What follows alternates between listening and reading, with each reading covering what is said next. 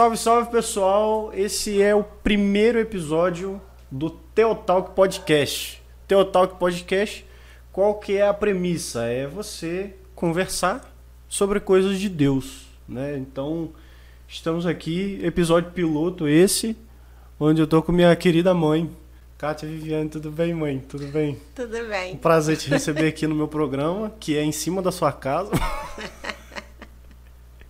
Prazer meu. E aí. Você é cobaia. Na verdade é isso que a senhora é. É, porque É, eu Letícia deveria ser. Eu não sou bobo. Não, mas Letícia. Eu vou te falar o que, que aconteceu. Ah, Eu chamei Letícia. ela, não, eu vou ela. entregar. Eu vou entregar. Porque Letícia era pra ser o meu projeto piloto. Eu Aham. falei assim: ah, não, amor, você chega junto, começa a falar, não, eu te apoio e tal. Amor, vamos fazer. Não vou saber. Não vou... Meteu o pé e eu falei assim, mano, eu preciso fazer o piloto. Eu preciso de uma cobaia. Letícia meteu o pé e estamos aqui à deriva, né? Antes da gente começar o programa, eu já quero deixar alguns anúncios. Esse programa é um oferecimento de caraca, olha só, já tem até jabá, já tem momento merchan. É, esse programa é um oferecimento de Golden Star Produções. Golden Star Produções, que é nada mais nada menos do que o nosso trabalho como produtora. Isso daqui só é possível porque a gente tem essa produtora que a gente trabalha.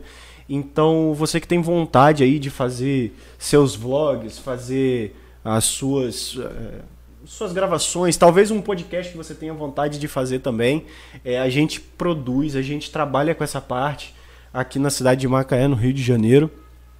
Então, se você tiver com vontade, poxa vida, eu, eu, sei lá, quero fazer um vídeo chamada para minha conferência, ou eu quero fazer um, um é, vídeos de devocional do Ministério Jovem, da minha igreja, qualquer coisa, cara, procura a gente. A gente está fazendo isso. Esse é o nosso trabalho. A gente está se dedicando a isso. E, obviamente, que a gente prioriza a galera que quer fazer para a igreja. Mas para quem não quer fazer para a igreja, quer fazer para si mesmo, às vezes quer fazer um canal e tal no YouTube, quer fazer, ah, é, sei lá, um Instagram, alguma coisa no Instagram, procura a gente que a gente tá trabalhando com essa parte aí, a gente faz um precinho bacana e, e é isso aí. E, obviamente, também é um oferecimento, canal Infância da Hora, que é o meu canal no YouTube, você pode procurar lá Infância da Hora, do jeito que tá escrito aqui que você vai encontrar. Estamos aí, batemos a, a marca de 310 inscritos hoje, eu acho. E tá crescendo, a gente brinca, fala de coisas da infância, obviamente, programa, é, programas da infância, desenhos animados, essas coisas tudo.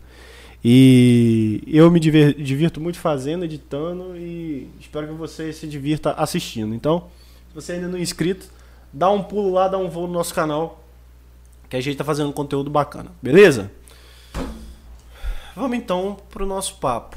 Eu acho que eu eu nunca te perguntei isso, eu vi acontecer, mas eu nunca te perguntei. Como é ser esposa de pastor? Não, porque assim, eu, eu a minha vida tá obviamente, você minha mãe, meu pai, obviamente pastor. Eu vi tudo acontecer. Mas eu acho que eu nunca ouvi de você assim. Qual é o seu sentimento? Qual que são os, os prazeres e os desprazeres? Quais que são o que que é aquilo que, que te deixa feliz nisso e o- aquilo que sei lá, que dói, que machuca? Como que é? É muito complicado. É um misto de emoções, de sentimentos, porque é, tem os momentos muito bons e tem os momentos difíceis realmente. É, quando nós fomos, nós entendemos do nosso chamado para o ministério, eu não vi só é, o ministério pastoral. Eu também tenho, tenho minha vocação e tenho um chamado, Deus me chamou para exercer um ministério também. E mas tudo termina em ser a esposa de pastor. Isso é um pouco eu tenho um pouco de como que eu vou dizer? Não é, não é trauma, não. É, trauma é muito forte. Mas, assim, às vezes eu sinto que a minha vocação ficou em segundo plano. Como, como se, na verdade, a sua vida girasse em torno, em torno do pastor. Do, é, exatamente. Do ministério do, ministério do pastor. pastoral, é. Entendi. Até porque os, os lugares para onde nós fomos para ele exercer o ministério pastoral, não se tem muito essa visão, principalmente a visão de educadora cristã. É uma coisa que existe, é muito bom para o ministério pastoral, mas o próprio, o próprio seminário não prepara o pastor para ter um, um ministério pastoral. Um, um, ministério de educação cristã. Ah, sim. Né? Então é complicadíssimo isso. Apesar do ministério, apesar do seminário oferecer o curso, o curso ele não é, prepara o pastor. É tudo dentro do seminário. Eu fiz educação cristã, teológica cristã, Edinaldo fez teologia, bacharel. Mas, embora eu tenha me preparado para educa ser educadora, eu é, não tive como exercer essa a minha vocação no ministério pastoral, uhum. com o ministério pastoral. É, isso assim, falando de chamado, né? Sim, sim. E no dia a dia, como esposa de pastor, é, ao mesmo tempo que a gente se sente dá um certo orgulho de saber que, que eu fui é, chamada também para isso, uhum. para ser esposa do pastor. E mas também é, tem o outro lado que é o lado da igreja que o pastor vai exercer o seu ministério, tem a família dele, né, que muitas vezes é, já, já começa com a família toda, mas no nosso caso, eu, você já era muito pequenininho, né? E a gente começa ali e tem essa questão com a igreja. Eu me lembro que no dia da nossa. que nós fizemos um culto de despedida na Igreja Batista da Barra, hoje Primeira Igreja Batista, é, eu lembro de uma palavra que Elise, Elise Amaral, uhum. deu naquela ocasião, falou ali naquela ocasião, e eu tomei aquilo para mim. Ela, ela falou que você seja uma mulher que caia na graça das pessoas, Sim. na graça do povo, porque a esposa do pastor precisa cair na graça. E eu tomei aquilo para mim. Uhum. Então, assim, foi um momento de muita. É, que eu tive que aprender muito a lidar com as pessoas, a ouvir mais. Uhum. A, eu sempre tive. Uma, eu tenho uma personalidade muito forte. Eu tive que aprender a controlar muito isso, porque as pessoas não. Às vezes as pessoas não entendem. Né? Então, é, tem essa, essa coisa da, da igreja, você você o tempo todo precisa manter uma um, um, um jeito, um, uma forma de, de, de conviver com aquelas pessoas da igreja para que você seja sempre bem aceita. Uhum. Né? As pessoas preferem que você faça de conta do que você seja você mesmo. Né? E essa questão da mulher de ser esposa do pastor, que deixa a gente muito sem identidade, faz isso também. As pessoas acham que a esposa do pastor é o quê? A esposa do pastor tem que aceitar tudo que o pastor, que a igreja fala, que o pastor quer. Ela, ela é aquela do segundo plano mesmo. Uhum. Ela nunca. As pessoas vão vê-la como, como uma líder, um membro da igreja.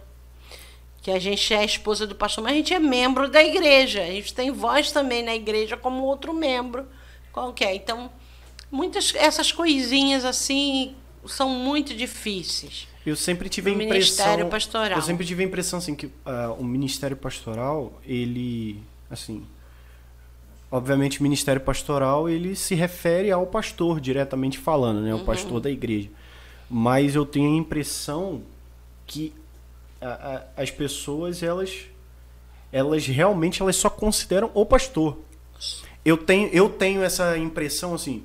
Você sabe, a gente participou dos mesmos ministérios pastorais. Né? Você, é. como esposa do pastor, eu, como filho do pastor. A impressão que eu, que eu tenho, que eu sempre tive, é que as pessoas elas sempre estão preparadas para receber o pastor, para ouvir o pastor, para se submeterem ao pastor, mas elas não estão preparadas é, em relação à mesma coisa com a família do pastor. Uma coisa que meu pai sempre me falou que eu não entendia. Porque você sabe que ah, praticamente a minha vida, a minha da minha adolescência pra cá, eu sempre tive mais atração por igrejas fora do, do, do meio batista. E aí foi na casa, na casa internacional de oração lá em Caratinga. Eu falei assim, ah, eu quero sair da igreja, quero vir para cá. Aí meu pai, não, o seu ministério é aqui. Na Nova Macaé também, né? Na Igreja Batista Jardim Nova Macaé. A gente foi pra fronteira e aí eu quis ir pra Nova Macaé. Meu pai falou assim: não, o seu ministério é aqui. O seu ministério é aqui. Então, por mais que o pastor ele tenha essa, essa, essa visão de que o ministério da família é um ministério pastoral, a igreja não tem essa visão. A igreja visão. não tem. Eu sinto que a igreja ela, ela ela não tem a mesma consideração pela família pastoral, a consideração que ela tem pelo pastor. É a impressão que eu sempre tive. É. É, é muito interessante isso, né? Eu não consigo, assim, fazer uma, um, uma linha de raciocínio, assim, é, família pastoral, eu sou a esposa do pastor, tá, tá, não consigo. Sempre tem porque você tem que se preocupar com a igreja, você tem que se preocupar com a família, você tem que preocupar. Eu, por exemplo, eu me preocupar com a igreja, a família, o pastor, eu sou a esposa também. Exato. Eu sou a esposa. Então, é assim, é, eu não consigo fazer um, um, por exemplo, traçar um perfil de uma mulher de pastor. A gente fala, ah, mulher de pastor, é, né? Eu lembro uma vez que fizeram uma homenagem para mim, uma mulher de oração, uma mulher. Uhum. Isso, isso, é, isso, é, isso é qualquer mulher. Isso é o básico do crente. Isso é o básico. Mas eu não consigo, de mulher e pastor, não consigo fazer um, um perfil de esposa de pastor. Porque é muito. Você não é só a esposa do não. pastor. Você tem que ser a conselheira, você tem que ser a líder das mulheres da igreja, você tem que ser do Ministério Infantil, do coral, de não sei quem, a mãe, é, amiga, é, conselheira, você tem que ser a esposa do pastor. Você tem que. Aí você tem que ter uma. uma uma, um, uma forma de, de, lidar com isso, deixar essas, a, a questão de igreja, de problemas lá da igreja e lidar só com sua família. Aí as pessoas falam da sua família e você não sabe como. Meio que não então dá você não consegue. Desvencilhar não uma coisa da outra. Eu não consigo, é. Eu só consigo me ver assim. Eu sou Kátia e eu sou cristã Aceitei Jesus com 12 anos de idade, já conheci, já fui criada na igreja, mas assim, uhum. minha experiência com Jesus foi com 12 anos, me batizei, desde então é, é, procuro né, ver aí é, santificação, graças a Deus tem né, na minha vida eu tenho procurado viver como serva do Senhor. E é isso que eu até aí eu consigo. Depois é muito, é muita coisa para você é, é, conseguir, sabe? Uhum. É, é, é juntar e isso ser saudável é, é complicado. Porque trabalhar com pessoas, viver com pessoas muito diferentes da gente é muito difícil. Então, assim, eu me sinto assim, ao mesmo tempo eu me sinto assim, privilegiada, porque, poxa vida, tanta gente no mundo, Deus me escolheu para ser a esposa do pastor Edinaldo. Então, eu me sinto, de certa forma, até. É, certo orgulho disso. Sabe? Ser digna de ser uhum. chamada esposa do pastor Edinaldo. Isso é até bacana, eu acho até bacana, de certa forma, dar-se um. Você não vê como um título? Não, não, não. Vai muito além disso, né? Porque eu sou mãe, eu sou esposa, eu sou a companheira, eu sou a. E eu sou a esposa do pastor lá na igreja. É, Mas é eu é sou, fora de tudo isso, eu sou a serva do Senhor. Tudo isso só acontece porque eu sou serva do Senhor. Exatamente. E, e, esse é o entendimento que as pessoas não têm na igreja. É, pessoas que. ávidas pelo cargo. É, as pessoas elas não entendem, na verdade, que o cargo é uma consequência da vida delas com Deus. Né? É, meu professor de missiologia, o Fabrício Bittencourt. Fabrício, um abraço, não sei se você está vendo, tomara que você esteja vendo. Mas ele fala uma coisa. É, ele fala, não, é, é, é, estudo. Né? Eu aprendi isso com ele eu nunca vou me esquecer. É, tem uma coisa chamada cosmovisão. Que a gente, a, às vezes, o erro do, do missionário, isso que ele é professor de missiologia, né? Então ele fala do missionário. Às vezes o erro do, do missionário, do evangelista, o que, que ele faz? Ele quer primeiro mudar os costumes da pessoa. Ah, você bebe, você tem que parar de beber. Ah, você fuma, você tem que parar de fumar. Você fornica, você tem que parar de fornicar. E aí, quando você parar de fazer essas coisas, Jesus vai entrar na sua vida. Quando na verdade é completamente, completamente é o contrário. o contrário. Jesus ele entra na sua vida e aí você passa a ter um entendimento que as coisas que você fazia você precisa parar de fazer, as coisas que você cria você precisa parar de crer, que o vazio que você tinha ele agora foi preenchido. E eu sinto que as pessoas na igreja elas têm o mesmo a, a mesma esse mesmo erro. Falei assim, não, peraí, eu vou. Não, porque eu vou ser o líder do ministério tal, eu quero ser líder do ministério tal, para eu ter. para Deus se agradar de mim. Uhum. Ou para as pessoas se agradarem de mim. E, e eu acho que assim, que hoje. E nós vivemos numa cidade que tem um, um, um seminário é, é, teológico, que é o, se, o Seminário Teológico Batista Serramar que bom isso falando do meio batista porque é o nosso meio é a nossa é, realidade é, é o do é. que eu sei eu sei que tem vários outros seminários uhum. mas assim eu penso qual, qual que é o, o, perigo de você ter um, um, um seminário aberto para várias denominações para várias pessoas porque eu sinto que às vezes as pessoas elas estão indo para o seminário visando o título pastoral quando na realidade, às vezes a pessoa nem tem o um chamado. E aí ela sofre. É, com certeza. E a família sofre. A gente está vendo isso aí, né, gente? Né? No, eu, eu tenho muita preocupação com essa formação de pastores em série. Parece uma é. fábrica de, de pastor. Todo ano formam uma turma de teologia gente, nova. A gente vai aí ao longo do tempo ouvindo né, as histórias, as experiências, os testemunhos que não são muito muito bons em relação a isso, né? Hoje nós temos muitos pastores é, é, divorciando, as esposas não conseguem, não conseguem viver, né, como esposas de pastor.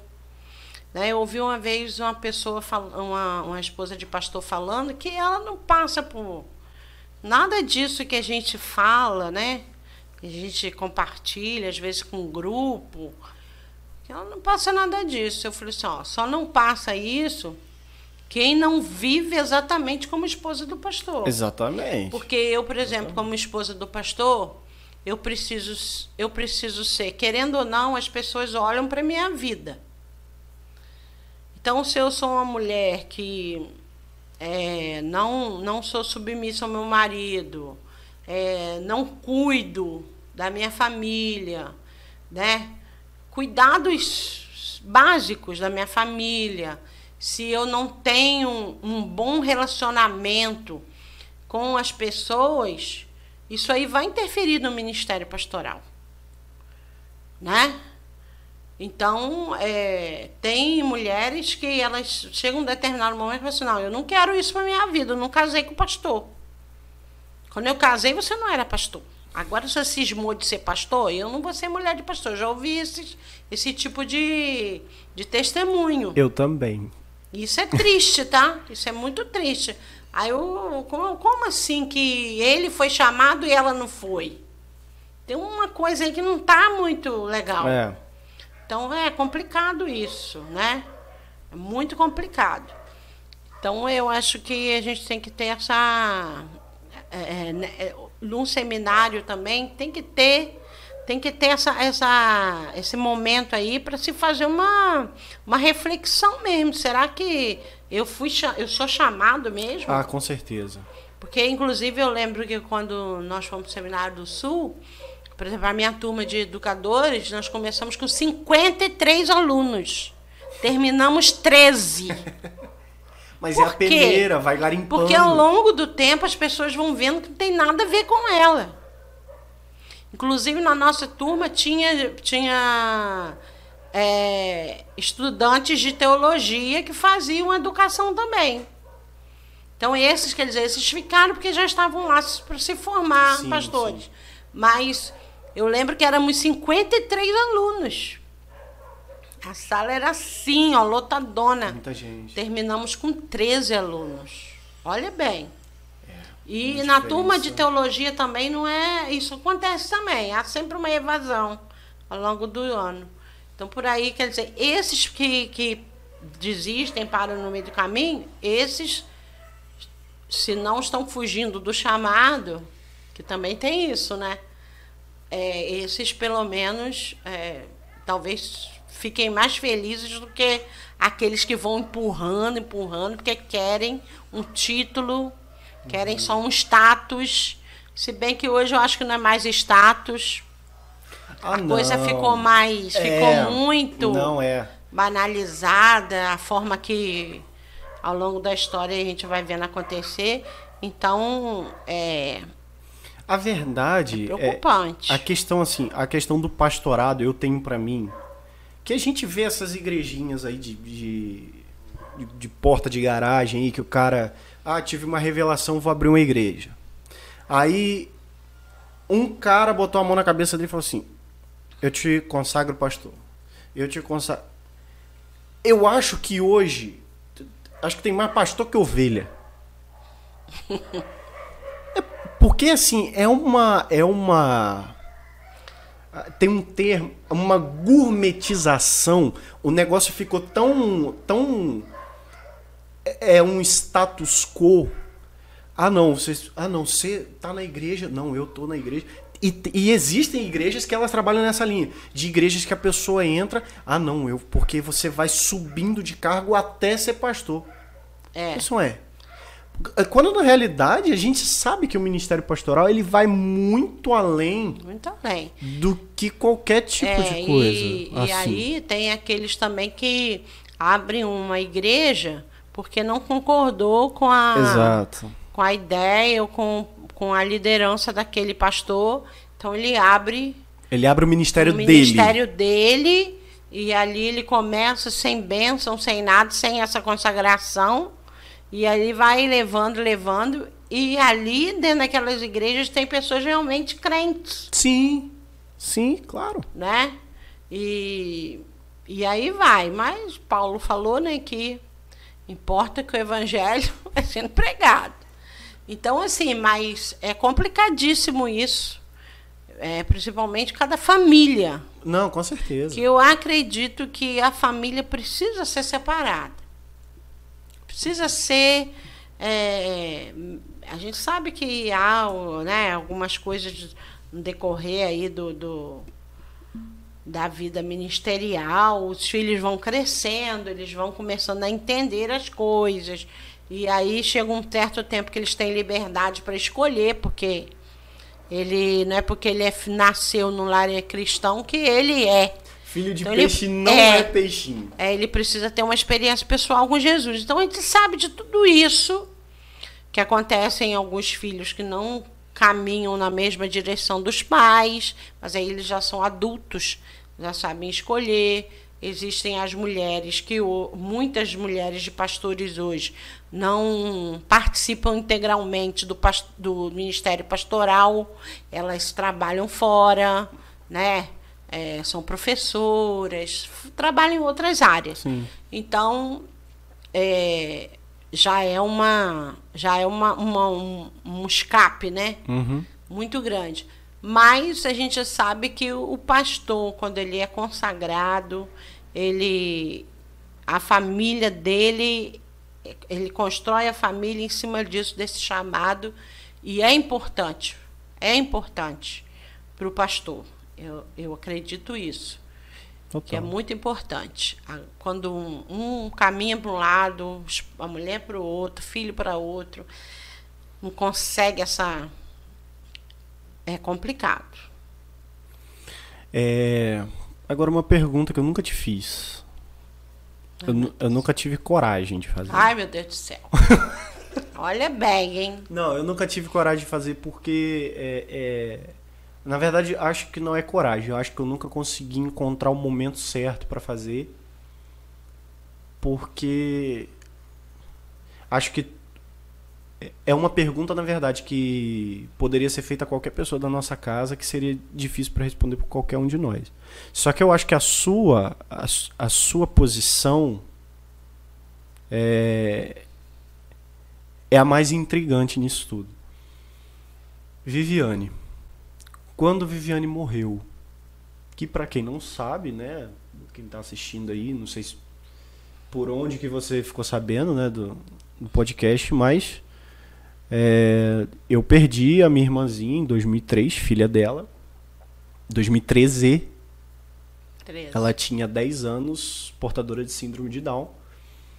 E ela faleceu afogada num sítio de retiro que nós fomos nós fomos ver o local e ela afogou nessa piscina, nessa piscina, a piscina do sítio. E a gente viu tudo acontecer, né, cara? Tudo. A gente viu tudo acontecer. Inclusive, eu e meu pai pulamos na piscina para tirar ela de lá. Ela foi até o pronto-socorro no meu colo. Nos meus braços. Eu, ela morreu nos meus braços. É...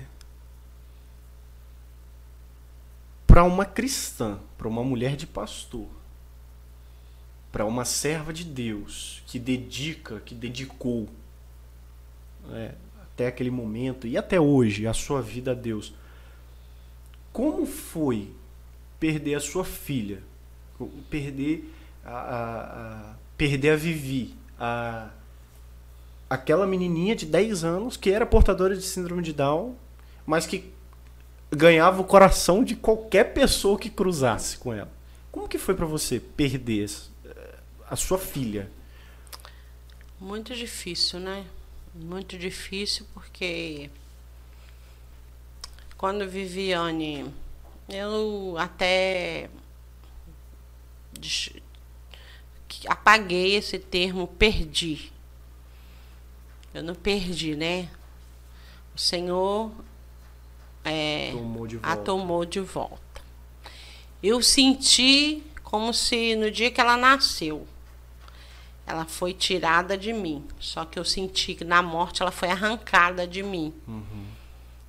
Uma dor, é uma dor ainda, porque o tempo não não aliviou isso ainda. Já faz sete anos. Vai fazer sete anos em fevereiro. Fazer oito. Porque ela é 18 anos, né? Ah, em é setembro é ela fez 18 anos. Verdade. Então, assim, fez oito anos. Vai fazer agora. Vai fazer agora em fevereiro. Em fevereiro, oito anos. Eu não me prendo muito a questão de números, não, porque acaba. Tem hora que faz até mal a gente, tanta coisa que a gente é. vai lembrando. Então, não me preocupo com o negócio de data, de nada disso. É, mas foi muito difícil, muito difícil aquele iníciozinho ali de, de, viver sem a Vivi.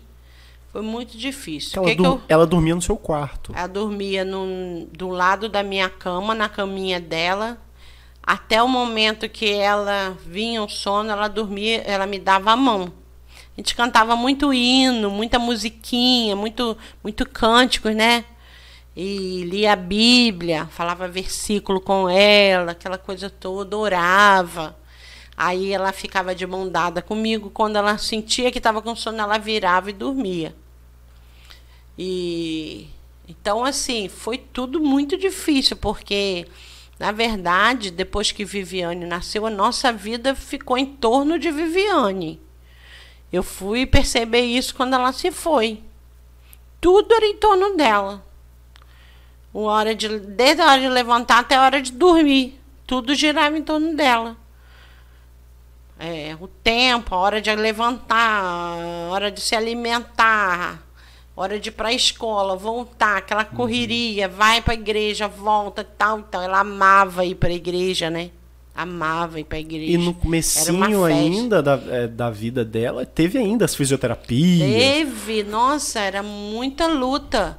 É, ela nasceu, né? Ah, o nascimento dela foi muito interessante porque fiz as radiografias, as ultrassons e nenhuma deu nenhum tipo de, de, de doença, nada. As medidas dela eram normais, inclusive a criança que tem síndrome de Down normalmente tem um, o fêmur menor, né? Então uhum. eles são uhum. mais baixinhos, vê que eles são mais baixinhos, uhum. gordinhos e tal. Viviane não, não, tinha, tinha nada isso, disso. É. Aí é, nasceu. Eu lembro que no dia que ela nasceu, demoraram trazer ela, né, pro quarto. E aí eu fiquei, gente, porque até agora não trouxe e tal, Viviane e tal. Aí eu lembro que a enfermeira veio, olhou pra minha cara, assim, olhou, olhou, saiu. Falou nada. Uhum. Aí daqui a pouco veio umas três enfermeiras. Olharam, olharam pra mim, saíram. Eu falei, gente, o que que tá acontecendo? e tinha até uma pessoa me visitando, eu nem lembro mais quem era. Aí, daqui a pouco vem um médico que fez o parto e a enfermeira-chefe, mais outra enfermeira. Aí o médico foi, virou para mim e falou assim: Ah, ela é morena? Morena e tal. Aí eu falei assim: O que, que vocês estão falando? Aí ele falou assim: Não, que a Viviane é bem moreninha e tal, porque ela nasceu muito roxinha. Uhum. Porque ela, ela era como que a gente fala, é hipotônica. Então, assim, ela não tinha o tônus dela, né? Não tinha força, né? uhum. né? Então ela nasceu molinha, demorou a chorar, ainda uhum. mais que uhum. tomei a, aquela analgesia. Tudo isso é, é, deixou eles meio assim, em dúvida. Uhum. Porque nos últimos, no último, dois últimos meses, o médico que fez o meu parto que, que ele começou a acompanhar nos dois últimos meses. O médico do início do pré-natal, eu não quis mais ter neném com ele, eu me aborreci e deixei para lá uhum. ele. E procurei esse outro médico, doutor Ivan, de Caratinga. Foi maravilhoso. Eu acredito que foi Deus que colocou ele, não né, para para me atender, para cuidar de mim os dois últimos meses e foi assim uma pessoa excelente no parto de Viviane, no cuidado, depois e tudo. Então, é, Viviane, aí tá, aí ele veio, ah, você é moreninha e tal, aí conversou comigo, eu falei, tô Ivan, o que que tá acontecendo? Ele falou, não, que a Viviane é bem moreninha, coisa, eu falei, ah, puxou a mãe, não sei o que, e conversando assim, aí foi, trouxeram Viviane, depois que conversei assim com ele e tal, aí tá, Viviane veio, eu não, não reparei nada. Aí ninguém falou nada comigo, que ela tinha síndrome de Down nada. Uhum. Na hora, no outro dia, na hora da alta, que foram falar. A pediatra veio e falou assim: "Pois é, mãe. A Viviane é especial e tal". Aí eu falei: "Ah, especial porque é minha, nasceu minha filha, né? Mãe, né? Mãe acha que o filho claro que é sempre é especial. especial. É minha filha. É, aí falou, não, é especial, vai precisar de, de. Ela falou assim, de uma atenção maior e tal. Aí ela perguntou assim: você tem algum parente especial com síndrome de Down? Aí eu fui, não lembrei que eu tinha um, tenho um primo Uhum. Filho de uma tia minha que há muito tempo não vejo, não tenho vínculo nenhum com eles. Uhum. Aí é, nem lembrei. Quando cheguei em casa que eu lembrei. Falei, Dinaldo, filho de tia Selma. Aí, Dinaldo, agora. Aí falou, ó, tem que ter atenção com ela e tal, tal. Ela vai precisar fazer umas, umas terapias e tal. Aí eu já fui para casa assim, com aquele cuidado. Uhum. Embora eu já tinha é, lido alguma coisa. Quando tivesse um certo coisa, que a gente trabalha com educação cristã, a gente acaba uhum, tendo essa noção é. desse, desse, desse, desse mundo DAO, né? Aí, tá bom, foi para casa, né, com Viviane. Gente, mas eu achei, eu não via, nunca vi vivi com a face sindrômica. Nunca eu também vi. não, eu também. Nunca era, vi. Era, ela tinha um rostinho muito único. Não, Entendeu? não, era, não era aquele. Eu não enxergava aquele. Eu nunca enxerguei. A, aquele. Como que faz? Aquela Porque estigma, eles né? Têm aquele, uma tem uma fisionomia, sim, é. O olhinho é o puxado. puxado. geralmente a, é, é, o cabelo é bem lambido, bem lisinho. Que era o caso de é, Viviane, é, a né? língua fica sempre penduradinha é. pra fora e tal. Então, o rostinho é mais bolachinho. Bolachinho, assim. gordinho. Aí tá. Aí vamos pra casa. E tal, aquilo tudo novo pra gente. Até que ela deu icterícia, né? Voltamos pra casa de saúde, pra um pediatra, tem que internar, tomar banho de luz. Aí lá. É, ela ficou internada e tal, aí lá... Eu não lembrava que, tinha, que, que ela tinha voltado para isso. Ela voltou dois dias depois para tomar o banho de luz e tomando banho de luz lá uma, no dia que a enfermeira foi lá para tirar o fazer exame de sangue de novo, ela ficou assim anótica, né?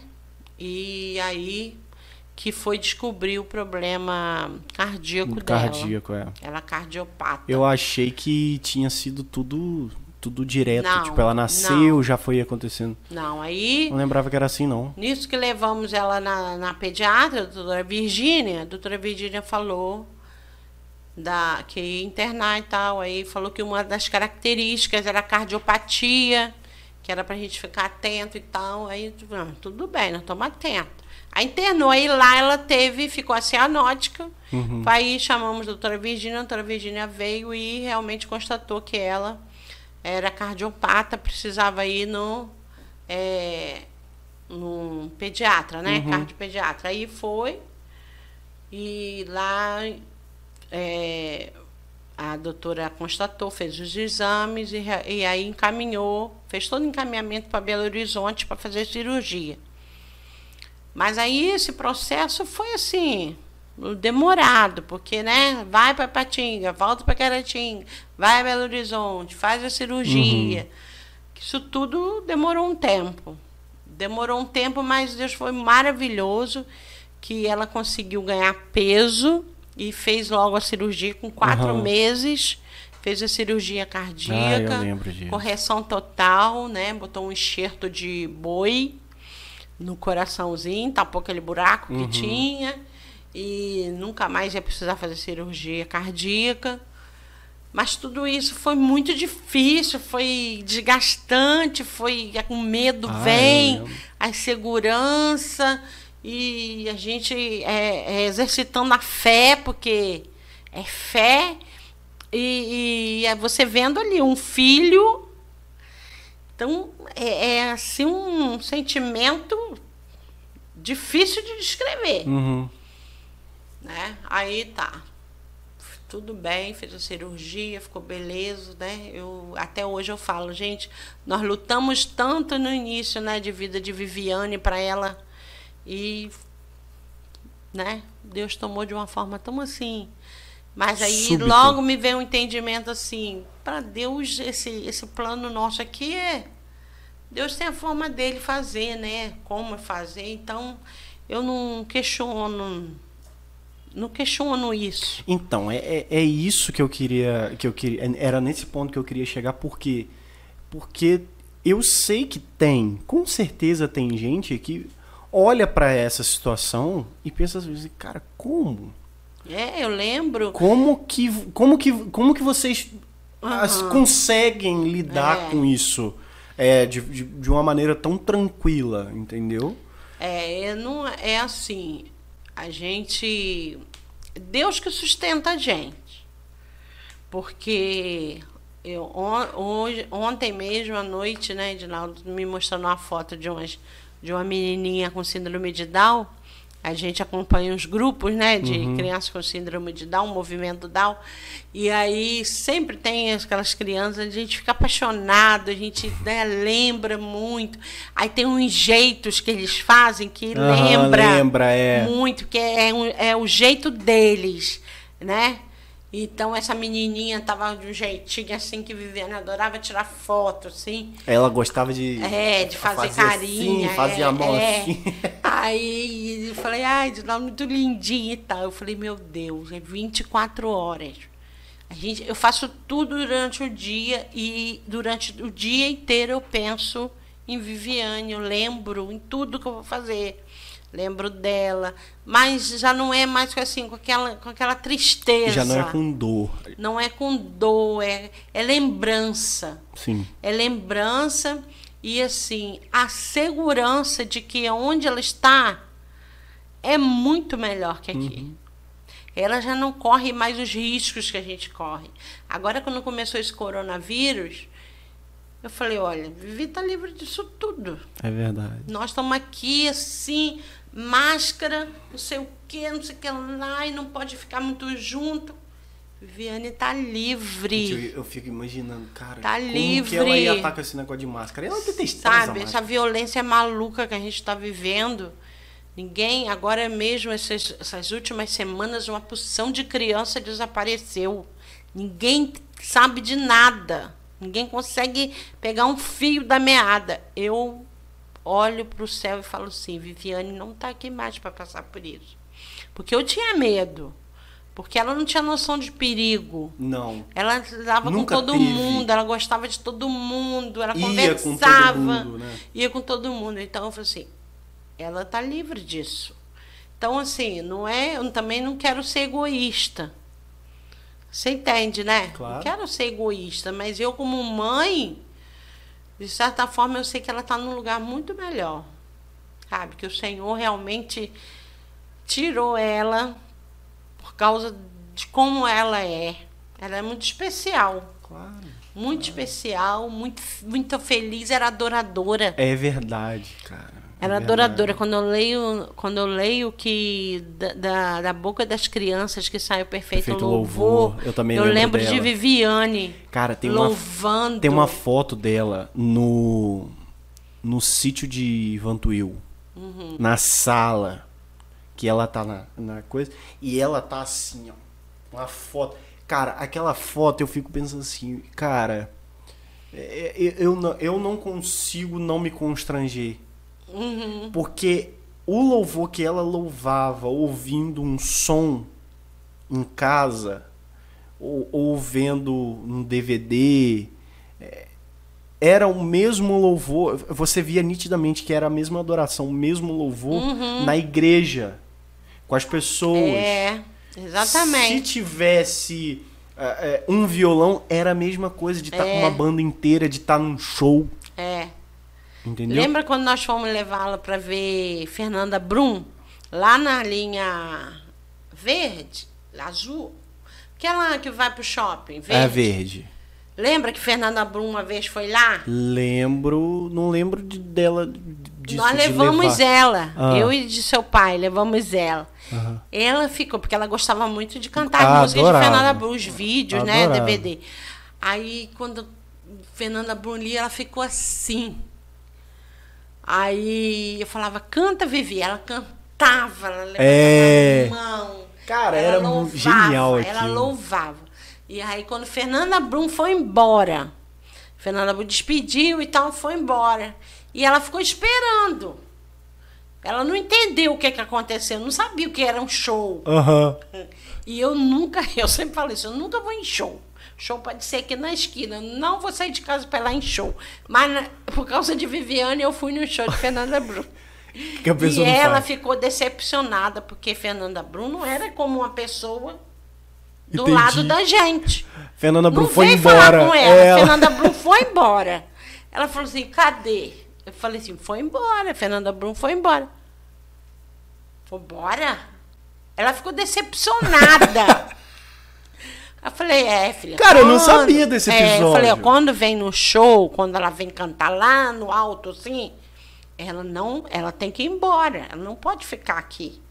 Aí ela não, entende, ela não entendia. Ela não entendia, isso. é, não entendia. Porque do, pra ela o quê? É culto, é adoração, é, é todo exatamente. mundo junto. Não, que ela, é, a, a, gente via lá na igreja, lá, né, o, o Adriano subia para tocar, para cantar, e depois do culto ele vinha brincar com ela. Com ela. A Rosilane vinha brincar com é, ela exatamente. depois, né?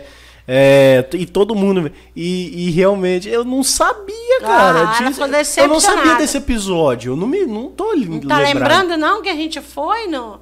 Na, não sei você, mas eu e seu pai fomos levar ela. Ah, eu não devo ter ido. Ah, na não. linha verde. Não devo ter ido, não. Primeiro que eu, não, eu não, não, sou, não, não sou muito fã de. Eu não gosto de Fernanda Brum. Não é Mas era uma programação musical. que estava tendo em Macaé, de vários ah, vários lembro. cantores, não várias lembro, coisas. Foi é isso aí. Não então, sabia assim, desse episódio. A, a morte de Viviane foi algo assim realmente muito difícil para nós, é ainda, mas a gente entende assim que Deus é que sustenta a gente. A gente consegue fazer disso um é, algo assim, é, é, é, é, a gente pode chamar de resiliência, né? Com certeza. Que vai nos, nos manter mais, mais firme no Senhor, mais perto do Senhor. Uhum. Entendeu? Porque é Ele que sustenta a gente. Não é fácil, não é fácil. No início foi bem difícil, sim, né? A gente é humano, humano a gente chorou, a gente sofreu muito, muito, muito, muito. Passamos algumas dificuldades, mexeu com a nossa saúde, sim, com o emocional, mexe sim. É, mas nós temos o Espírito Santo que consola, é. que vai, vai nos ensinando, vai falando no nosso coração. Aí vem a palavra sempre trazendo uma palavra, um, um renovo, sabe? Ah, com certeza. Eu lembro que o pastor Geraldo Jeremias veio visitar a gente Eu e ele falou dia. uma coisa assim que para mim foi, sabe? Foi Deus. Mate. É, foi Deus que mandou ele aqui para falar aquilo. Sabe? Ele falou assim, olha, é, Viane tá bem, tá com o Senhor. Se ele, a gente chegar lá no céu, se ele quiser explicar por quê, né? Ele explica. Mas se ele não quiser também, né? Então, assim, eu entendi. Deus é soberano. É, e, e, e, uma, uma, uma frase que eu sempre usei nas minhas aulas de escola bíblica dominical é o seguinte: a gente vê só o que está diante da gente, assim, né? No nossa limitação. Sim. Mas Deus é aquele que vê lá além da curva, da porque curva. ele olha de cima. Então ele está vendo o que, que tem lá depois da curva. Exatamente. A gente vê aí os acidentes, né? As pessoas vão fazer uma ultrapassagem maluca e vem outro carro de lá e pá. Por quê? Não vê além da não curva. Não vê além dali da curva. Mas Deus vê. Então a gente não sabia o que podia acontecer depois. E uma coisa muito interessante, Gabriel, que poucas pessoas sabem, é que naqueles dias nós estávamos vivendo um momento muito difícil com a saúde de Viviane. Eu me lembro porque disso. ela fez uns exames e constatou que ela estava com problema de tireoide e no fígado. Que não foi possível saber exatamente o que era, porque ela veio a falecer. Uhum. Antes do médico ver os exames.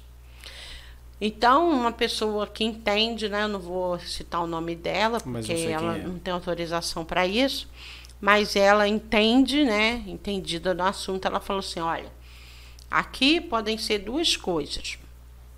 Ou Viviane está com uma cirrose hepática, ou ela está com câncer no fígado. Mas só o médico vai poder porque ela Atestar. vai ter que fazer uma biópsia para a gente saber realmente o que, que é. Então não deu tempo. E eu me lembro que nesse, nos dias que eu levei esses exames para o médico, ela não foi, Edinaldo estava viajando e eu fui sozinha. Quando o médico falou: não, tem que repetir esses exames urgente. Urgente amanhã, porque tem que ser rápido. Porque ele já estava, viu uhum. naqueles exames que eu levei que não estava um negócio bom. Uhum. Aí ele mandou repetir em outro laboratório, que nem era pelo plano de saúde. Tivemos que pagar. Aí fez, só que não deu tempo ela nem. Ela faleceu antes. Ela, é, nós fizemos numa sexta-feira, ela, ela faleceu no, no domingo. domingo. Né? Inclusive, no domingo de manhã, eu falei com a irmã lá da igreja: ai, ajuda em oração, que exame, vivi repetir os exames, o médico não está muito satisfeito com o resultado e tal e tal. E não deu tempo de nada. Então, aí quando eu penso nesse, nisso. Nessa janela. Eu falo assim, gente, Deus foi, foi bom. Isso é loucura, né? Mas. Por quê? Mas a, a matemática de Deus, ela é louca. É louca. Por quê? Porque quando o médico falou isso, eu falei assim, meu Deus, quando eu saí daquele consultório sozinha, eu falei assim, meu Deus, eu não vou suportar ver minha filha sofrer porque ela não sabe o que, é dor, ela não sabe, ela só sabe falar o seguinte: estou passando mal. É. Dor na barriga. Vené era dor na barriga.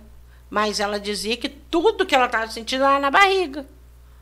Às vezes ela estava com a garganta, às vezes era febre. Ela dizia que estava doendo a barriga. A barriga. Era a forma mal, dela, era a forma dela barriga. falar. Então eu falava assim, meu Deus, não permite que minha filha esteja com a doença, que ela vai ficar em cima da cama.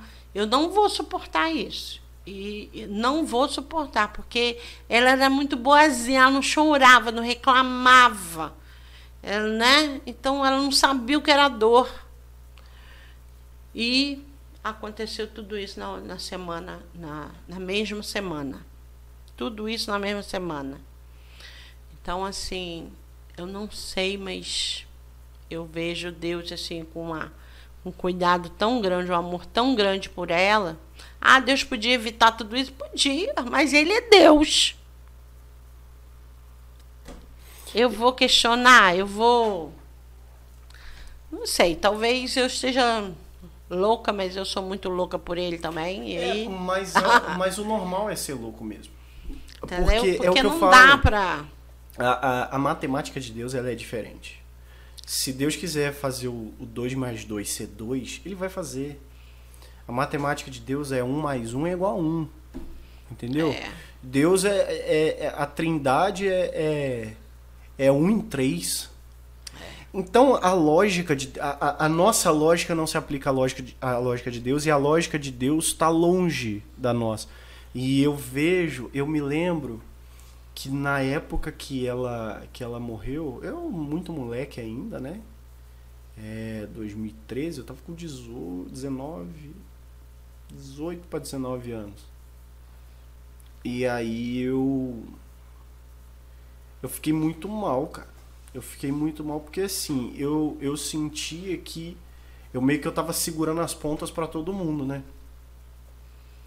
Porque justamente por, por, por assim, é, sei lá, eu, eu, me sentia na responsabilidade de, de, de não deixar vocês mal.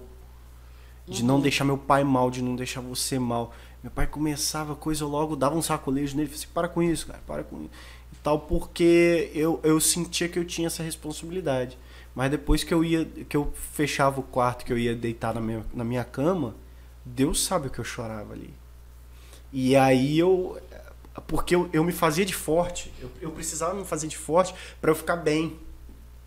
Entendeu? Para eu ficar bem, para tentar fazer vocês ficarem bem. Eu, hoje eu vejo que, na verdade, não precisava. Não precisava porque o consolo não ia vir de mim. Né? O conforto. A, isso viria do Espírito Santo. Mas eu fiquei mal e aí esse entendimento que você teve eu não tive. Aí eu questionei. Assim, caramba, Deus, nem para ter sido eu. Nem para ter sido, eu sou muito pior que minha irmã. Na verdade, é, é, eu não achava que minha irmã era ruim. Porque não era mesmo. A gente olhava pra Vivi e assim, obviamente que era uma pecadora. Porque. Fazia pirraça. Todos pecaram, fazia pirraça. Então, mas eu olhava pra ela e falava assim, cara. Essa... Gostava de acordar cedo. Nossa. Tem uns vídeos dela fazendo pirraça. Gente, tem um vídeo dela até hoje dela fazendo pirraça porque não queria botar um tal de um vestido. Queria botar um vestido que ela queria. Tá no YouTube, cara. Tá. Tá no YouTube até hoje. E eu sei achar ele. Mas cara, assim, eu ficava pensando assim, cara, eu, pô, mó vacilão, cara. Mas porque. Mas aí Deus pegou e falou assim, assim cara, você não tem que entender nada. Exatamente. Entendeu? A, o que me fez parar, assim, de. A, aquela pira que eu tinha é, é Deus falando assim, assim, você não tem que entender nada. Eu não tenho que me justificar para você. Exatamente. O que eu faço não tem que. Você não tem que enxergar o sentido no que eu faço. Eu faço então, e ponto eu sempre final. entendi isso. Eu sempre entendi isso. Pois é, eu não tinha esse eu entendimento. Sempre, eu tive essa, né, essa maturidade, a gente pode dizer, né? Eu tive esse entendimento. Porque a gente. Tudo que a gente viveu desde a, desde a minha gravidez, né? Não foi uma gravidez fácil, foi uma gravidez difícil, mas mas Deus, né, deixou que era um sonho meu ter uma filha e e ele permitiu. É, ele permitiu. Talvez tenha sido a vontade permissiva dele mesmo. Porque nós, desde que nós éramos noivos, nós planejamos ter um filho só, né? E aí veio, você veio, aí beleza. Aí chegou um certo momento, você já tinha cinco anos, não esqueço desse dia, no seu quarto, lá no prédio. Aí você falou assim: todo mundo tem um irmão. Meus amigos, tudo tem irmão, só eu que não tenho um irmão. Aí eu virei para você e falei assim: Mas nem se você tiver um irmão agora, vai ter jeito de brincar com você, porque você já tem cinco anos. Aí você falou: Não, mas eu tenho, vou dizer, eu tenho um irmão. É. Aí tá, eu, aí eu vou, vou engravidar, vou engravidar, vou engravidar. E seu pai sempre: Não, não, não. E aí um dia nós cismamos: ah, Vamos engravidar. Aí fomos, engravidamos. E aí veio Aconteceu, aí veio a Viviane, né? É um sonho meu botar esse nome. Eu já tinha nove Tudo anos. isso, né? Já tinha nove você. É, você já tinha nove anos. Já tinha nove anos. É. Aí eu falei, não vai adiantar, menino. Vem, vem irmão agora. Você é muito grande, o outro vai ser pequenininho, aí você vai brincar, não vai ter lógica isso. Você vai achar ruim, vai mexer nas suas coisas. Eu ainda falava isso. Aí ela fazia isso mesmo. É mexia minhas coisas. Às vezes, às vezes, tadinha, ela vinha só pro, o celular tinha ficado na sala, ela vinha trazer. Eu falei assim, Biel, aqui, eu falei assim, não mexe, não é pra mexer. Aí ela, toma. Aí eu, tá bom, obrigado. Aí deixava. E mexia mesmo, futucava meus negócios. Peguei ela várias vezes no uma meu quarto. Uma vez que ela desmontou uma câmera. A câmera do missionário Anderson, lá do Piauí. Quando nós chegamos na sala, tá tudo desmontado. Viviane, o que, que você fez? Aí o missionário, não, irmã, isso aqui a gente dá um jeito. Aí ele, ele montou, mas não sei se funcionou. Cara, ela era. E assim, rápido, ela era ágil. É. Ela era... Sumia com tudo, botava tudo na, na, na motoquinha na dela. A motoca dela de um Muita história buraco, linda. Um, tinha um buraco na, na, bunda da, da motoca, né? É. Ela botava tudo lá. Os controles, celular ia tudo pra, é. parar na polpa da motoca. Muito legal, muita coisa. Então ela veio, ela alegrou a gente, 10 anos, né? Da família, todo mundo apaixonado com ela. Ensinou muita coisa Muita coisa mesmo. Porque, por exemplo, lá na igreja de Caratinga era um universo novo, né? O pessoal ficou tudo assim, é. todo mundo apaixonou por ela. Eu Quando veio que... aqui para a igreja fronteira também. Não, eu acho que lá em Caratinga, assim, as pessoas que às vezes, assim, elas podiam não ter consideração pelo meu pai. mas tinha por ela. É verdade. Às vezes, ah, magoar e tal, aquele negócio. Às vezes eu pensava assim, não, magoar o pastor não.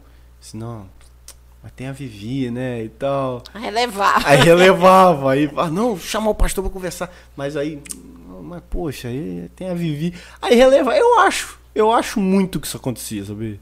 É, eu acho ela era muito amada, sempre foi muito amada. Mas e, muito amada. E agora, assim, bom, eu casado, né, tenho minha família, tenho minha casa. Pois é. E Estou e, vivendo a síndrome do ninho vazio ninho, pela segunda vez. Pela né? segunda vez, né? em nome de Jesus, a última. A última, em nome de Cristo. Porque é, até essas coisas assim, na nossa vida foi diferente. Mas Deus sabe de tudo e agora a gente a gente fica saudade, né? A lembrança. E não tem assim, tem gente que fala, ah, o tempo. Comigo não aconteceu. Eu sinto muita falta, eu choro. Eu sinto assim. Ih! É, a gente sente. E é muito, é muito interessante. É, é diferente saber que você casou tá vivendo uma vida, né? Agora uhum. com sua esposa, constituindo uma família. E é dif... isso, produção. Ô, produção, cadê a produção? Cadê ela? E pra quem não sabe, né, o, o Teotalk só acontece porque a gente tem toda uma produção por trás, que é Letícia, minha querida esposa. Ô, ô produção, é, fala a rocha e ela vai te dar água pro povo que tá com sede, entendeu? Por favor. Aí é diferente, né? De não ter mais a viver por causa dessas, dessa circunstância, né? Mas é, é muito interessante. Porque é interessante que quando eu fiquei com o ninho vazio da primeira vez, engraçado que eu e seu pai estavam vivendo assim um, muito interessante que a gente olhava um para o outro assim é estão ficando velho meio sozinho nessa casa é muito interessante agora acho que é porque você mora aqui pertinho a gente não está sentindo assim tão sozinho eu tô direto ali, né? É, você mora longe pra caramba, né? Não dá de cima. então, assim, de a certa gente... forma, a gente não se sente muito vazio. A gente sozinho. se vê todo dia. Exatamente. A gente se vê todo dia, a gente vai junto pra igreja. É. Né? Tá diferente. É diferente, é diferente realmente. É. Da outra e vez, eu não. Eu acho também que isso foi um mimo de Deus pra gente. Oh, meu Deus, ô oh, benção. Ô, oh, benção. Você tá com medo de chegar aqui perto? Ela quer ser filmada. Não, não tem jeito, não tem pra onde correr. Uma, um dia, presta aqui, presta atenção aqui. Um dia você vai sentar aqui. Nós, nós vamos conversar. Ó, você vai ver só. Um dia. Ai meu Deus, eu vou dar. O dia que eu precisar dar um gabinete pra um casal, você vai ter que estar tá lá. Quem te diz? Você vai filmar. Mas aí. É, é, mas eu sinto que. Né, inclusive é mais difícil para Letícia, né? É, exatamente. É mais difícil para Letícia, é mais difícil para os pais de Letícia, porque é. a gente tá aqui é, hoje e é aquilo, eu tô, eu tô pertinho e tal. E meio que a gente, a gente já fez um estágio. a gente já fez um estágio antes, não deu certo, né? Fomos mandados embora. É, mas é, então, assim, meio que já sabe lidar com a ausência um do outro. Tanto eu com a de vocês, tanto e, e vocês com a minha. Agora ela, cara, ela. É, pra mulher é sempre mais difícil. Mas, Mas o... Letícia, e, e, Letícia, ela é muito mais próxima da família, dos é, pais e do irmão do que eu era de vocês. É. Porque eu, desde moleque, eu, eu, tinha, eu era muito independente. Mas você, além de independente, você tem muito da assim, da família do, do seu pai, que é mais desprendido. Que é mais assim. É. Sabe? Por exemplo, a minha família é uma família que beija, que abraça, que fica É. junto, que é melosa. E a família do seu pai não, eles são mais. Eles não têm essa coisa. Isso, isso é família deles geral. É que tem primos, tem coisa e não tem É. um relacionamento. Então é diferente. Você. Coisa para esse lado. Mas eu sinto que é. é- Podia ter me- ser melhor? Não, Podia. com certeza.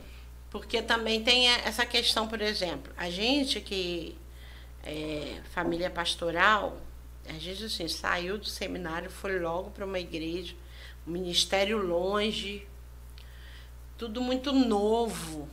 A gente, quer dizer, você era bebezinho, viveu num seminário, de lá nós fomos para um outro lugar. Então, assim, a, a, a gente tinha pouca experiência também É. né? Como pais, como coisa. Então também a gente não, não. Eu sempre falo assim, a gente errou, mas querendo acertar. Claro. E Deus, né, tá, Deus sabe disso. Então, assim, mas graças a Deus você, você tem esse lado, mas você também é, tem uma cabeça boa. Hoje. Para entender a hoje. Hoje. Graças a Deus que deu tempo, né? Não, porque eu não tinha. Eu não tinha.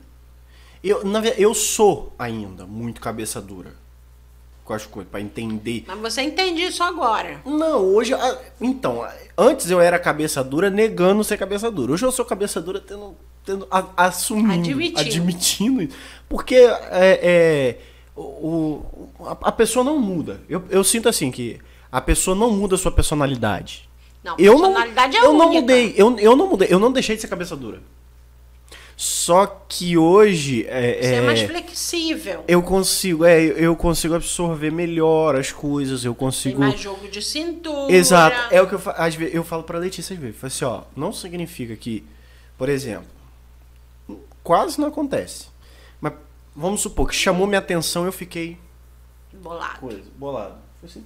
E, ô produção, tem que pegar o. Pegar o, a fonte do, do computador aqui que eu esqueci de pegar. E ficou ligado até agora sem fonte. Agora vai aparecer a produção. Não, ela é. Não, minha filha. Esguia igual uma. Sei lá o que. Dá seu jeito.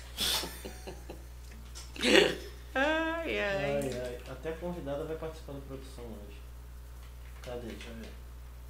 Por aqui. Não, bota ali, ó, naquela tomadinha ali, ó. Resolve.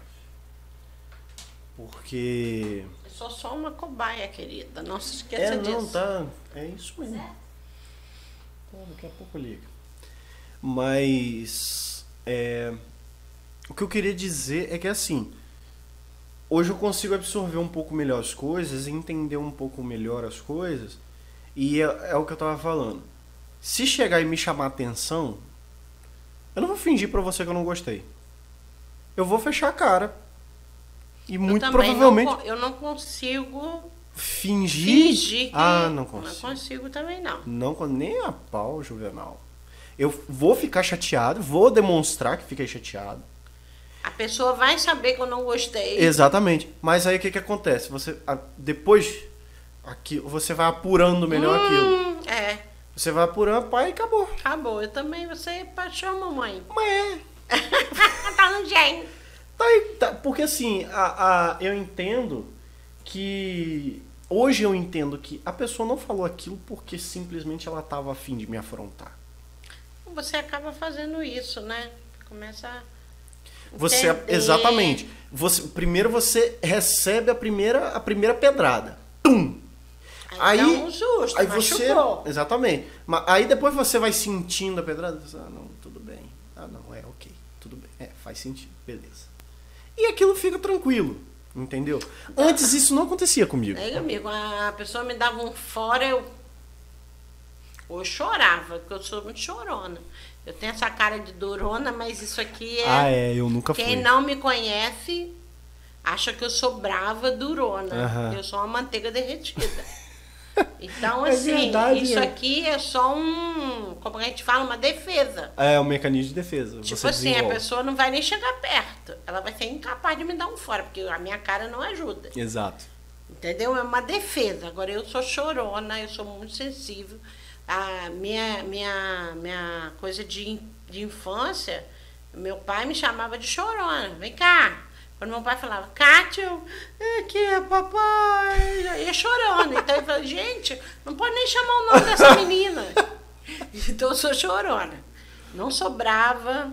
Eh, Eu sou assim, eu sou muito. Eu, eu não falo as coisas que eu não tenho certeza. Eu falo que eu tenho certeza. Admito quando eu erro. Admito. Se eu falei um negócio, aí você vem e me explica outra. Ah, então tá. É aí mesmo. É, mas isso aí Agora uma coisa que eu, eu tenho mais observei facilidade. é você desenvolver uma coisa que eu ainda, ainda não desenvolvi. Você tem mais facilidade do que eu pra, pra pedir perdão. Ah, tenho.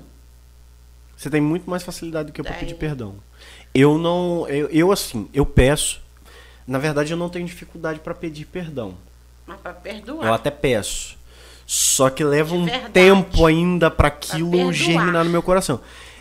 Passa um tempo, aquilo É. morre pra mim. Mas eu ainda não. Assim, eu não sei se eu teria que liberar o perdão primeiro pra pedir pra pessoa, ou se eu peço e depois libero. Eu não sei. Isso é Não, de pessoa quando pra eu pessoa. falo, já, já foi. É, a pessoa me deu um fora, chorei pra caramba. Aí vem aquele momento assim de você analisar a situação. Aí eu assim, gente, coitado, né? Pessoa infeliz. Ignorante, não sabe que isso é um fora. Aí eu começo a, Aham. a ver A ser prós- advogada as- da pessoa. os prós e os contra, Entendi. né? Ele me conhece direito, falou isso, porque, coitado, né? Deve estar com problema. Deve estar, veio de casa já de saco cheio e chegou aqui e me deu um fora. Descontou em você. Entendeu? Então, assim, é que eu relevo aquilo, velho. Isso pra lá, Deixa por quieto. baixo. Seca os olhos e pronto, bora pra frente. Aí não tem dificuldade. Quando a pessoa cai em si, vem e pede perdão, ah, eu te falei isso, você ficou chateado. Coisa. Ah, fiquei, mas já passou. Entendi. Já foi. Nunca deixei de dormir por causa de nada disso. Não durmo de mal com ninguém. A pessoa talvez está lá, rolando na cama, mas eu não. Entendi. E agora. Outra coisa que eu aprendi, O quê? entregar tudo na mão de Deus. Ah, isso eu já aprendi. Que alívio! Isso eu já aprendi. Como que alivia? Eu tenho experimentado tanta coisa por conta disso. Senhor, entrego tudo nas tuas mãos. Aquilo que a pessoa falou, a doença, tudo, tudo, tudo que aconteceu do dia, eu entrego nas mãos do Senhor. Ai, durmo não tô nem tomando mais alprazolam. Já tem uns três meses que eu não tomo mais remédio para dormir. Mas que beleza. Não, não tomo, não tô mais sentindo dor de fibromialgia. Desde que você casou, nunca mais senti dor de fibromialgia. Ah, então a culpa era minha. Não é, porque Letícia, não é você culpa. livrou a minha mãe é da fibromialgia. preocupação, é cuidado, né, excessivo de mãe. Se você livrou minha mãe da fibromialgia, ela falou que desde que a gente casou, ela não sente mais dor de fibromialgia. Nem remédio mais tô tomando à noite.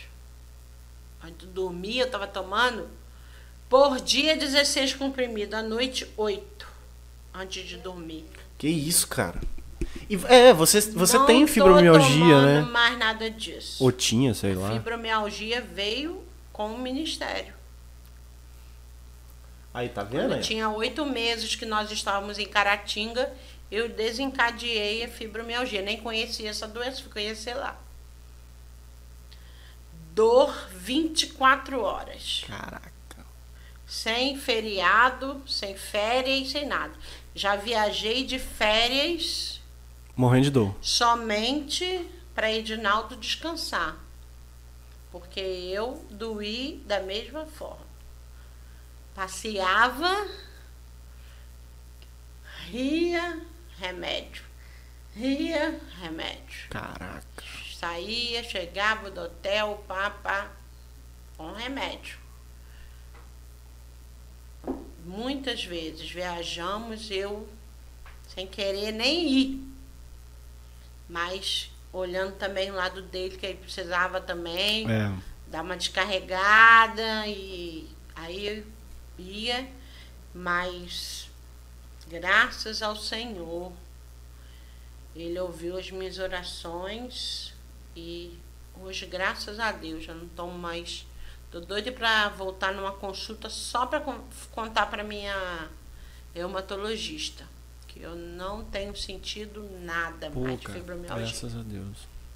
E depois que eu comecei também usando é, os, Herbalife. os produtos da Herbalife, ah, querendo ou não, eu tenho que fazer uma.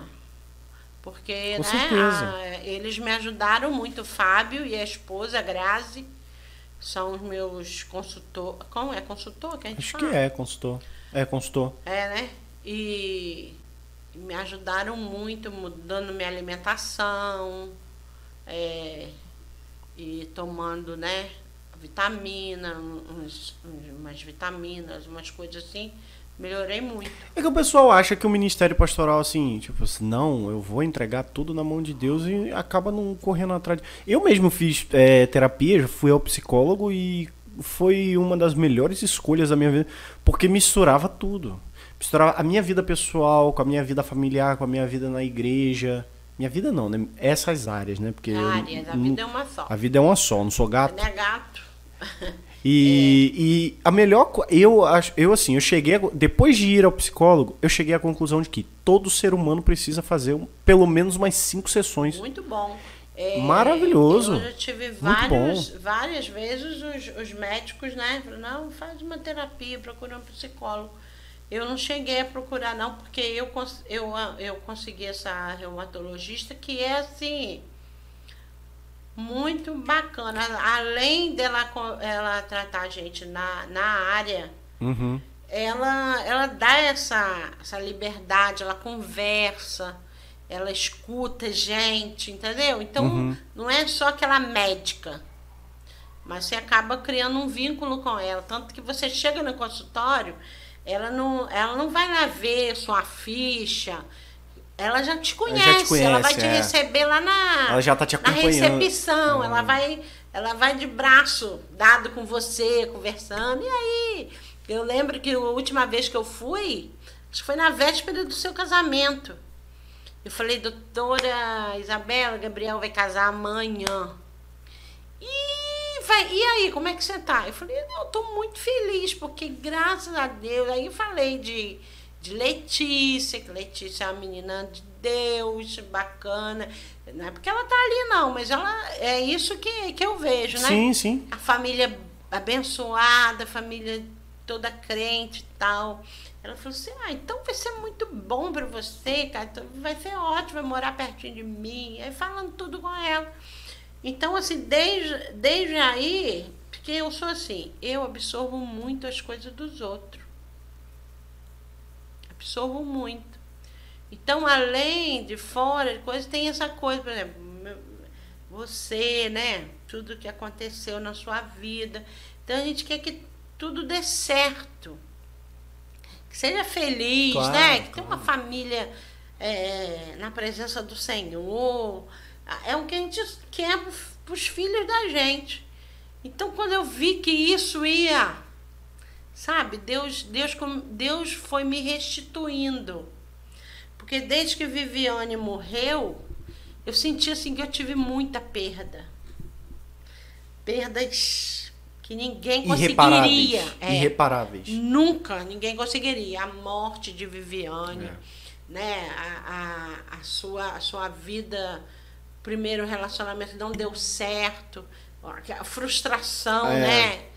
Foi frustrante para mim. Aquele, sentimento, né? né? de... Eu não quero nem assim pensar, né? Você, mas como pais, né? Foi frustrante. Querendo ou não, dá uma sensação de que, assim, puxa, falhei. Falhei. Aí, Ah. tipo assim. Aí eu falei, Senhor, eu nunca quero fazer essa pergunta. Onde foi que eu errei? Porque eu sei que eu sempre, se eu errei, foi tentando acertar.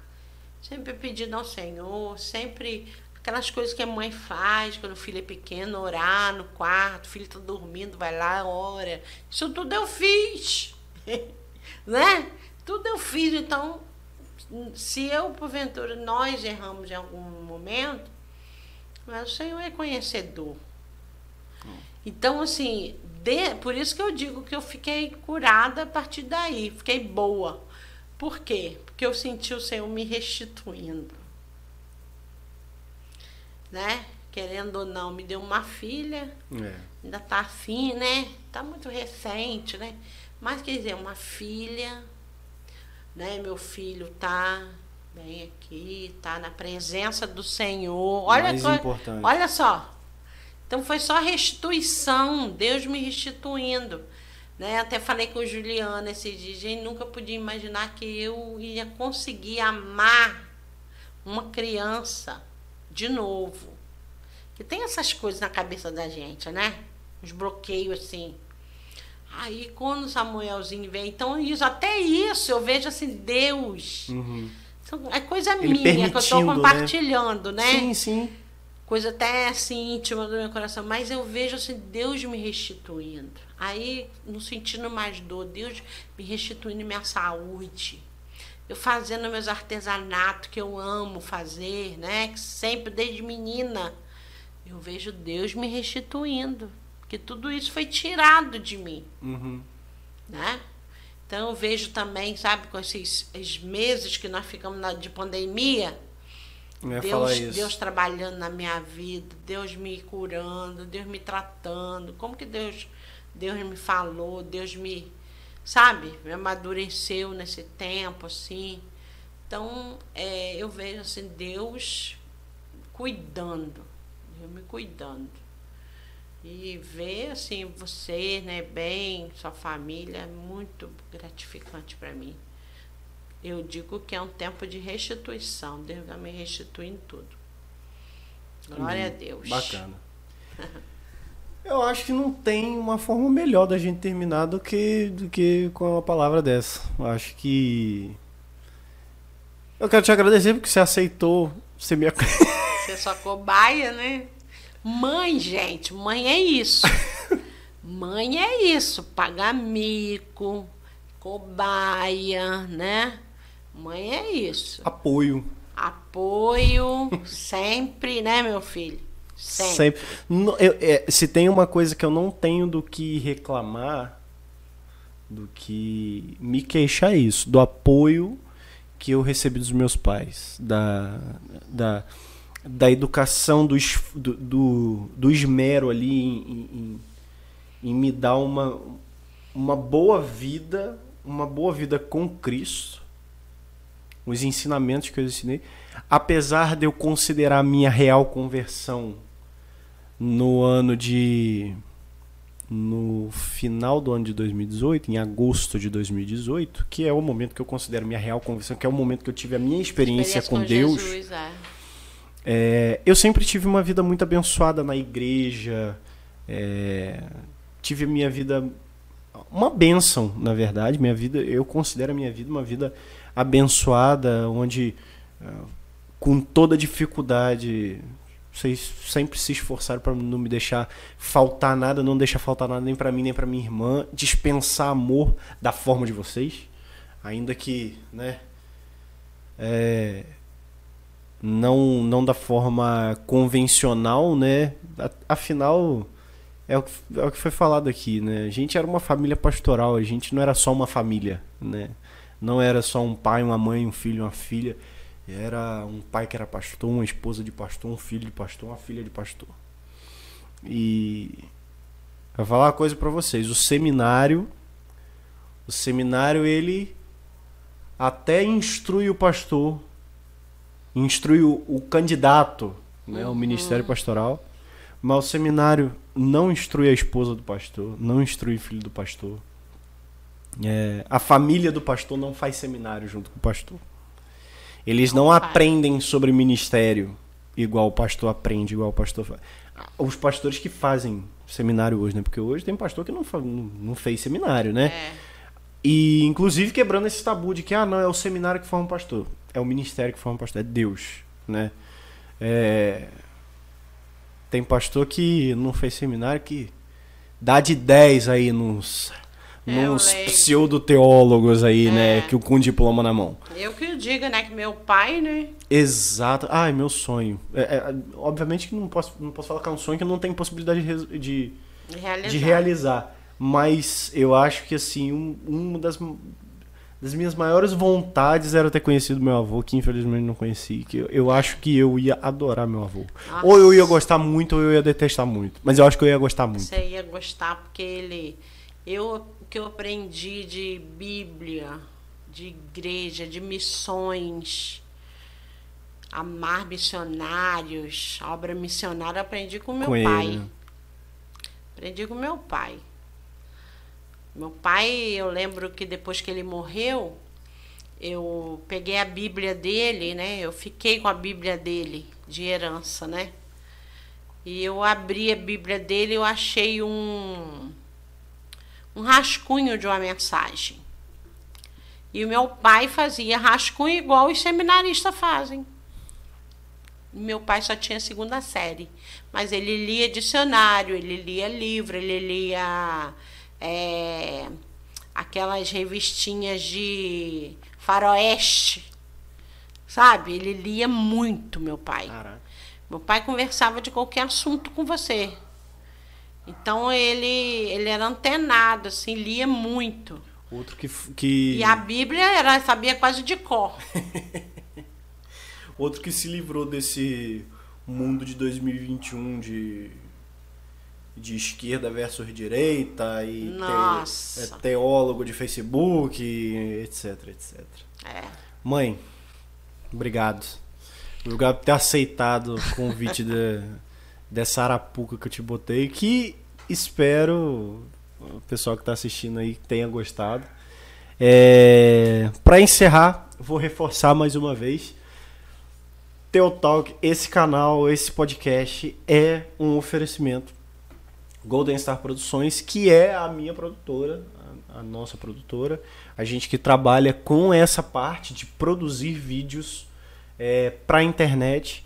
Então você que tem vontade de produzir o seu canal, de produzir o seu vlog, o seu Instagram, quer fazer seu, seu Instagram bombar, fazer vídeo bem produzido, é, procura a gente aqui, a gente é, tem uma boa estrutura, tem é, muita boa vontade de trabalhar e tem o melhor, o menor preço, melhor preço para você.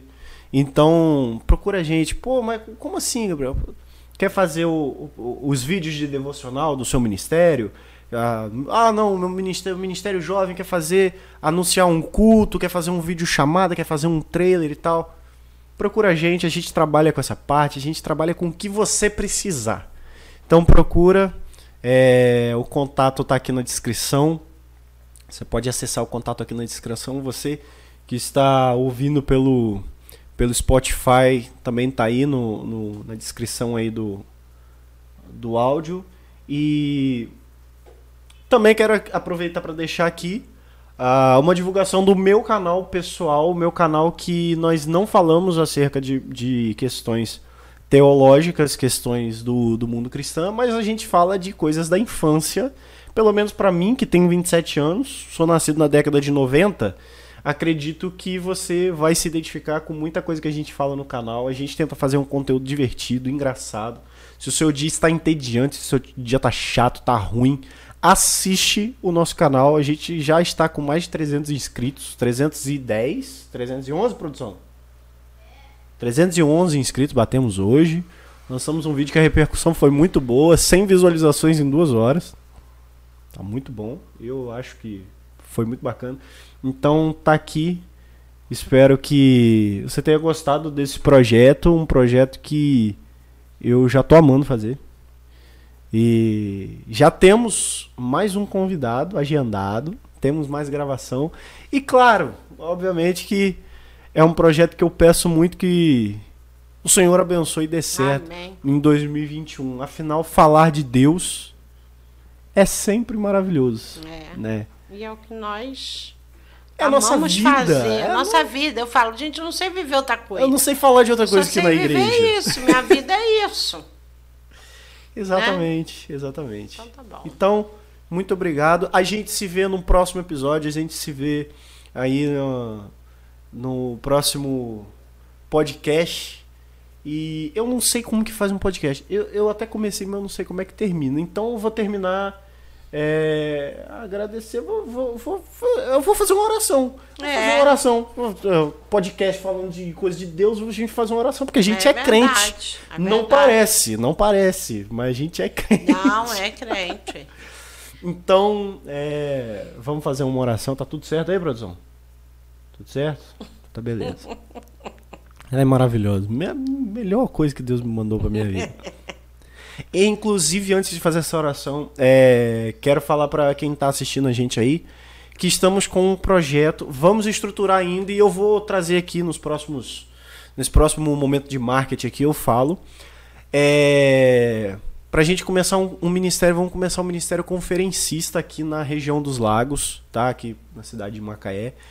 Vai ter mais informações, eu vou falar nas minhas redes sociais que também estão aqui na descrição, você pode acessar aí.